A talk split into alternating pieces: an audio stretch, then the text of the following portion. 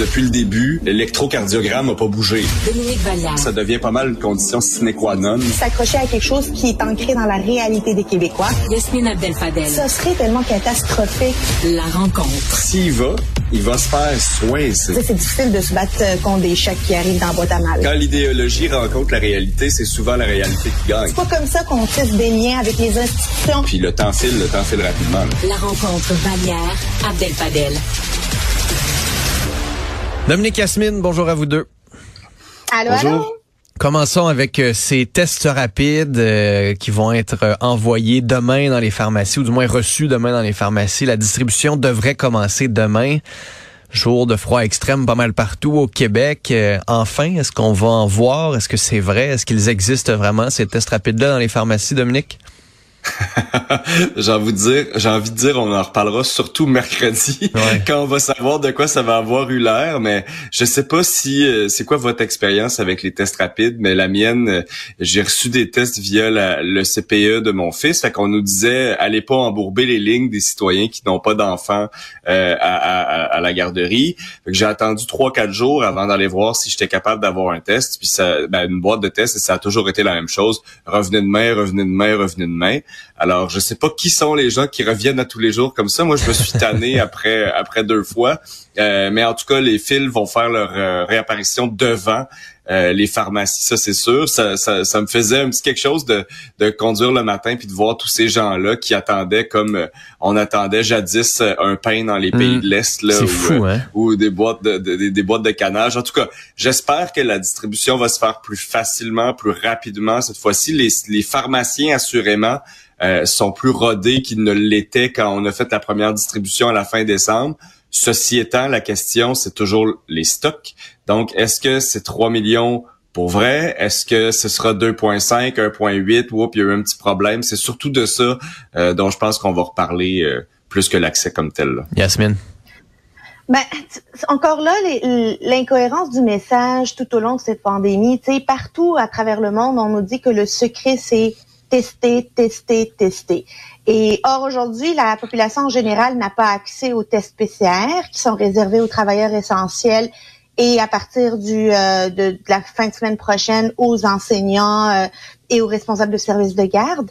Mais si on n'a pas aucune idée si on porte le virus ou on porte pas le virus, comment peut-on être efficace dans les mesures d'isolation? Comment peut-on être efficace dans le, fait de ne pas euh, euh, constituer des euh, foyers d'éclosion en soi?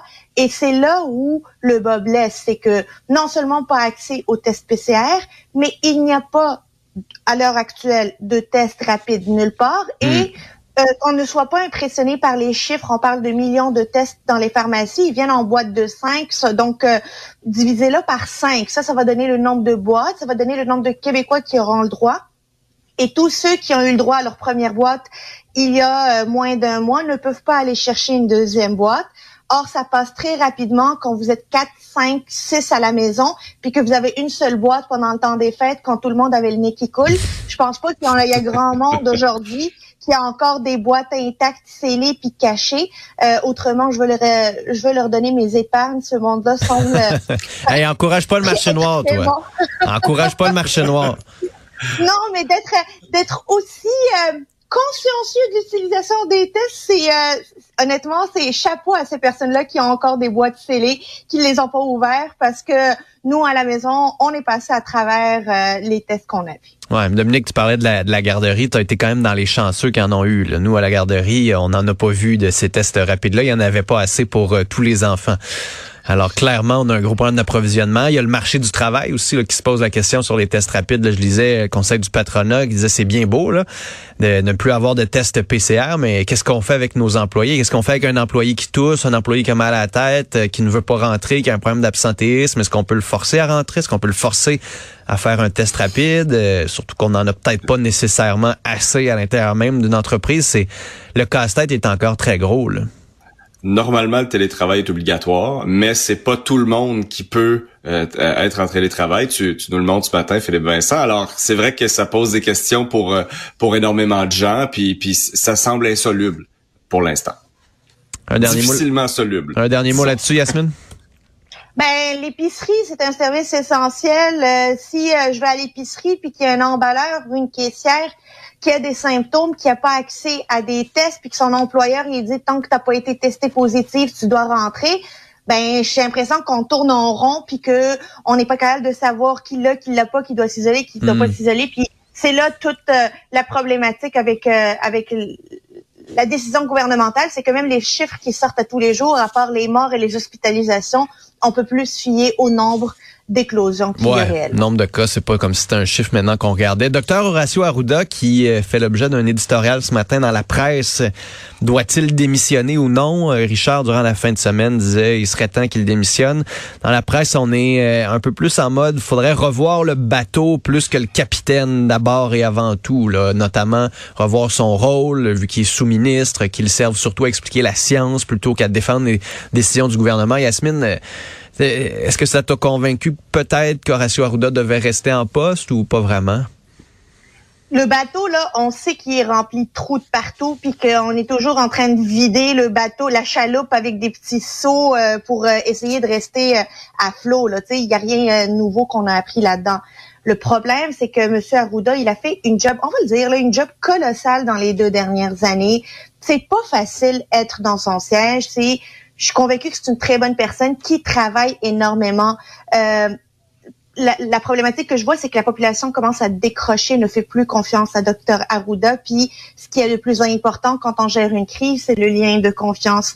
Alors, si pour rétablir le lien de confiance, si pour que les directives gouvernementales trouvent écho auprès de la population et puissent être mises en pratique, il faut que Dr Arruda quitte, ben il va pas falloir se poser la question dans six mois, il va falloir la poser aujourd'hui quand on est toujours à moins une dans nos hospitalisations puis dans nos euh, euh, dans notre système de santé parce que le, la population là ne fait plus confiance à ce que le gouvernement dit.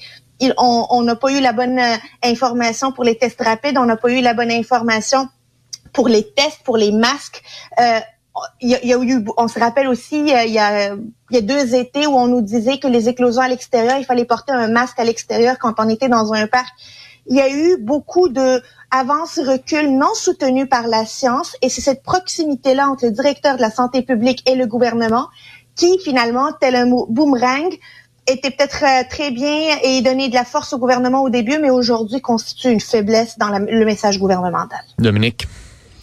Ben moi je, l'ai dit euh, à ce micro-ci puis je le répète pour lui euh, J'espère que qu'il qu vit ces dernières semaines, ces derniers mois, parce que euh, il est passé à travers une gamme d'émotions absolument incroyable. Au début de la pandémie, il a joué un rôle euh, important pour faire comprendre euh, les risques liés à ce nouveau virus-là. Euh, puis docteur Arruda il marchait sur l'eau là, et il nous disait euh, allez donner du sang, les cliniques de sang se, se, se remplissaient. Il disait allez aller faire des tartelettes portugaises. Il y avait plus de pâtes nulle part au Québec. Les gens ont vraiment aimé mm. cette personne-là, mais comme beaucoup de gens qui doivent gérer une crise qui est là 24/7 pendant deux ans ben, tout ce qui traîne se salit, puis euh, tu sais, ils, se retrouvent, euh, je le disais aussi avec des gardes du corps puis des manifestations devant chez eux. À un moment donné, je pense que euh, ce serait juste humain de dire, ben merci beaucoup pour tout ce qui a été fait, puis euh, puis passons à, à, à quelqu'un d'autre. Le problème, c'est que fondamentalement, tant que le bateau va continuer de prendre l'eau, peu importe qui on va mettre à sa tête, ça va être un mandat à durée déterminée parce que euh, c'est impossible humainement d'être capable de faire adhérer les gens sur une si longue période.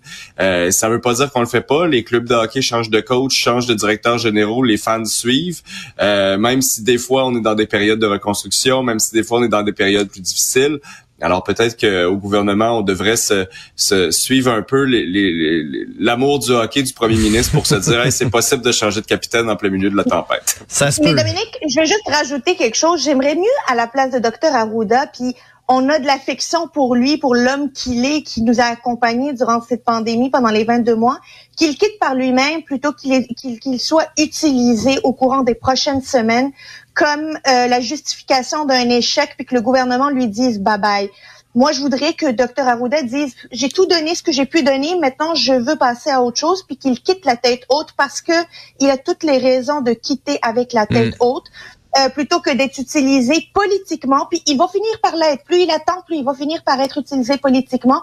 pour essayer de justifier l'échec de la gestion de la cinquième vague. Ouais, puis qu'il quitte aussi en amenant peut-être des pistes de solutions sur comment revoir son rôle, le rôle de la santé publique aussi. Euh, un mot là, très rapide sur Geneviève Guilbeault, euh, Dominique ce matin qui fait une entrevue avec le Journal de Québec, qui dit bon, finalement, enfin, c'est fini la guerre entre Québec et Lévis. On ne savait même pas qu'il y avait une guerre, là, les gens de Montréal. Mais... Non, hein? Ah oui, c'est, terrible ici. On, on, se penche là pour passer sous les balles. Non, mais, mais pour vrai, il y a toujours une tension qui existe entre Québec et Lévis, euh, qui tient beaucoup à la personnalité des maires.